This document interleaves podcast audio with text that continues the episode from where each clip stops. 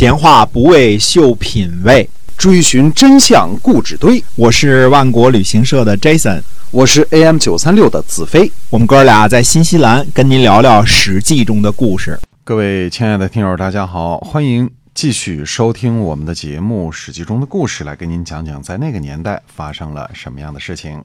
嗯。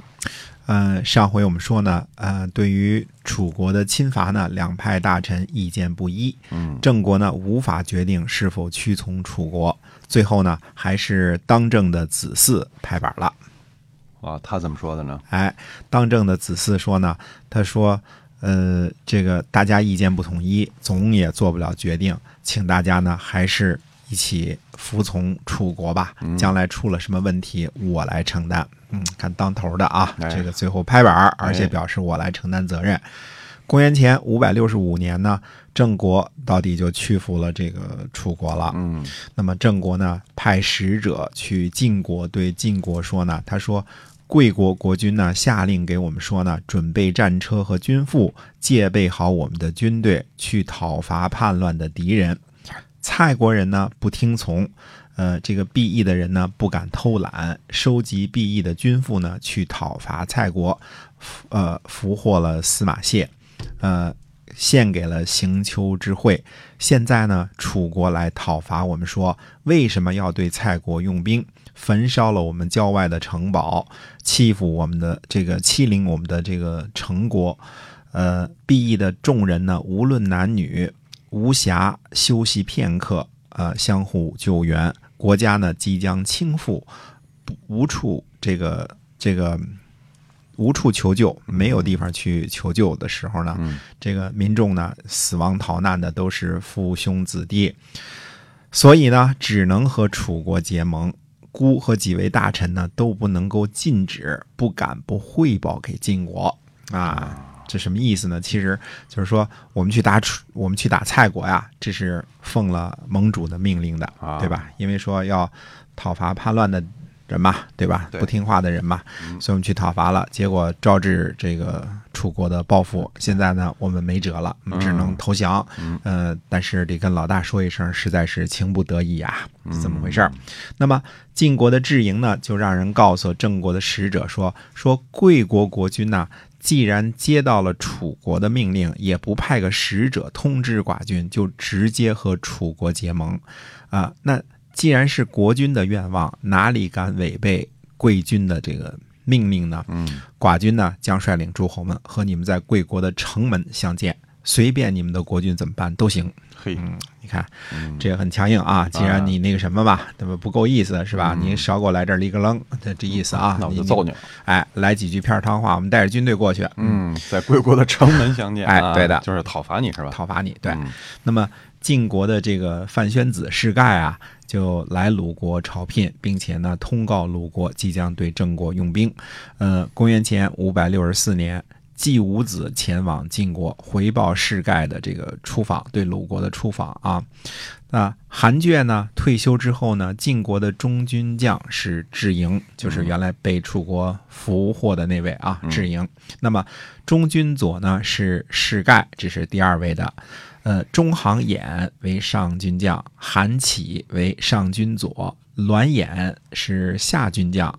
侍访是夏军佐，赵武呢是新军将，魏将呢是新军佐。那我们看特别关注魏将啊，现在升到了八卿之一啊，一共四军嘛，对吧？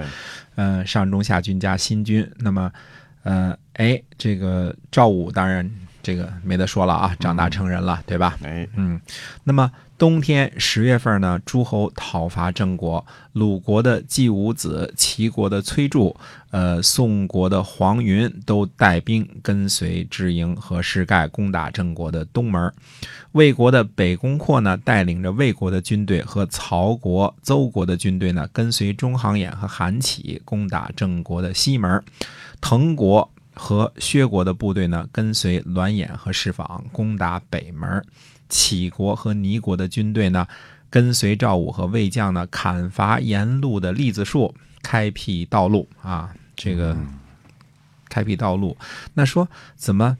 那这次打的时候啊，怎么？你看啊，带着前面鲁国什么这些人去打东门，对吧？哎魏国这些人呢一起去打西门，那么滕国和薛国带着这个跟着夏军去打北门。嗯，为什么新军干脆不就把剩下那门也一堵，不就四个门都给堵死了吗？哎，嗯为什么给他剩一条道呢？哎，看来在这个孙武子这个这个这个《孙子兵法》写成之前呢，围城必缺，它就是一个道理。如果四门都围着攻打呢，那就把人逼死了，逼死了就会遇到最顽强的抵抗啊。困兽犹斗。哎，所以这边呢，嗯，就是砍栗子树给驻，就是新军的任务啊，就是呃砍伐这个树木，给、给军队开道，也可能砍伐了树木之后呢，这个树木还可以用来做武器，因为那时候武器都是相对比较粗疏啊。你比如说革这种武器，实际上就是木棒。带一个青铜的一个头头儿，对吧？哎，那实在不行了，光是木棒子本身削削尖也能当红缨枪使，啊这这这个都是武器啊。哎，那么十月十五日，军队驻扎在泛水这个字儿呢，不是泗水，但是跟泗水长得特别像啊，啊嗯，特别像，这就是范，就姓范的范，没了那个草字头草字头，哎，嗯驻扎在泛水。那么传令给诸侯说呢，他说整理好攻守的器械。准备好粮草，年老和年幼的士兵呢送回国，生病的士兵呢居住在虎牢城，赦免有罪的人。然后呢，诸侯联军包围了郑国的都城，郑国人呢害怕，就答应呢投奔晋国。中行衍呢献计说，他说包围郑国，等待救援的这个楚军决一死战，不然郑国不会真的求和。啊，这后后来有句话叫“围城打援”，对吧？就是这个意思，把这个围住了，然后再在这个援军来的路上，这个围城打援啊。嗯哎，但是这个智营呢，嗯，不太同意。智营说呢，呃，允许郑国求和，然后退兵，让楚军疲惫。呃楚军来的路比较远啊，从这个 湖湖北过来比较远。对，哎，让楚军疲惫。我们把四军呢分成三股，这现在晋国不是四军嘛？嗯分成三股，联合联军当中的精锐部队来和楚国抗衡。这样呢，我们不会受到伤害，楚国人呢也不能得逞。这样比决战要好。呃，铺路尸骨在原野上啊，这个求得胜利呢，呃，不能这样去竞争，劳师动众呢，不会呃是会没结没完的，就是永远会下去的。不愿意这个，他不愿意损伤太严重，他不愿意决战，不愿意决战 啊。对，君子劳心，小人劳力。嗯，这是荀英说的啊，不是我说的啊。哎，先王的制度呢，他说就是这样的。嗯，诸侯呢也都不愿意打仗，于是呢就答应了郑国的求和。十一月初十呢，在细盟誓，细呢位于今天河南呃这个巩县登封一带。嗯呃，我记着后来这个在这个项羽这个分封这个诸侯之后啊，就是诸侯霸西夏，对吧？我记得有这么一句话，这也是在西这个地方，河南巩县登封一带啊。那么盟誓的时候呢，郑国的六卿和公子公孙们都跟随着郑简公，就等于是一国的这个公族都出来了。嗯嗯，大家一块儿都来了。那么晋国的侍坊呢，他就盟誓说呢，说今天盟誓之后，郑国。呃，必须服从晋国的命令。如果有意志的话呢，将受到盟誓的惩罚。这个，呃，盟誓的这个这个文件呢，叫载书。这个载书呢，是要放在，就等于说，先抵这个，先得等于盟誓的时候，先得这个杀牲口，牺牲嘛，对吧？嗯嗯嗯，杀了牲口之后呢，有一大坑，然后把这牲口这个放在那儿，然后把这宰书呢放在上边，赌誓发咒之后，这个然后再埋上，这是发誓的。当然还得这个执牛耳啊，这个从耳朵上这个这个呃弄点血，然后大家一块儿喝，放在酒里喝，歃血。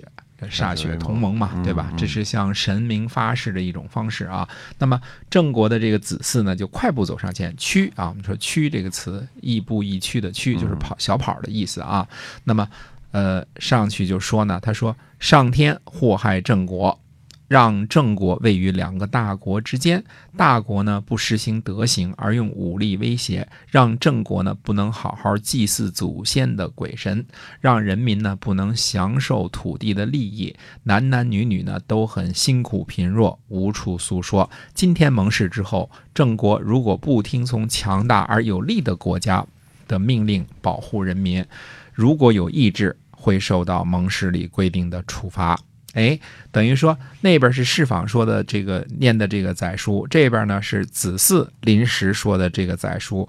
晋国的释访的载书说的是什么呢？郑国对于晋国要唯命是听，就是说什么话都得听。